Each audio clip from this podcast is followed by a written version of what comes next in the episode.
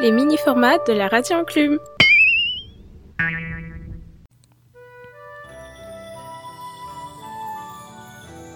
Bonjour à tous, c'est un plaisir de pouvoir vous retrouver cette année. J'ai décidé de vous faire une chronique sur un type de livre que j'apprécie beaucoup. Le manga. Vous en avez forcément lu certains, ou du moins vous les connaissez peut-être. Si je devais faire un podium sur les plus connus, on trouverait Dragon Ball qui arrive sur le podium haut la main, de Naruto et One Piece. Tout d'abord, qu'est-ce qu'un manga? C'est une bande dessinée japonaise qui se conforme à un style de dessin développé au Japon à la fin du 19e siècle. Un manga est un mot composé man qui signifie divertissant, exagéré, et ga qui se traduit par dessin ou peinture. Un manga est une bande dessinée japonaise, mais qui est en noir et blanc et qui se lit de droite à gauche, contrairement aux BD européennes. Savez-vous que les mangas sont en noir et blanc pour limiter le coût d'impression en raison du rythme de parution élevé? La personne réalisant les mangas est appelée mangaka.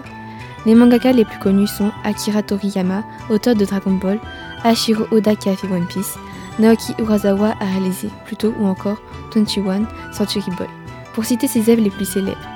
Ai Yazawa est l'auteur du manga Nana, Jiro Taniguchi a fait Quartier lointain.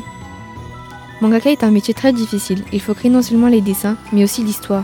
Même si le style artistique des mangas est assez répandu avec des visages ronds, des grands yeux et une dynamique qui lui est propre, chaque mangaka se différencie par son propre style. Certains connaissent un véritable succès, comme Masashi Kishimoto, le mangaka de Naruto qui s'est terminé après 72 tomes. Comment le manga est devenu populaire? Grâce à la diffusion des dessins animés japonais à la télévision dans les années 70-80. Comme Astro Boy qui a fait un grand succès ou encore Goldorak. Les mangas sont des histoires pour petits et grands, il existe plusieurs genres et variétés différents pour satisfaire tout le monde. Le shonen manga raconte les aventures d'un héros et de ses combats comme par exemple Naruto ou One Piece. Le shoujo manga aborde principalement les histoires d'amour et d'amitié, comme par exemple Free Basket, Nana ou Blue Spring Ride. Le shonen manga est réservé aux personnes plus matures, pour être plus précis.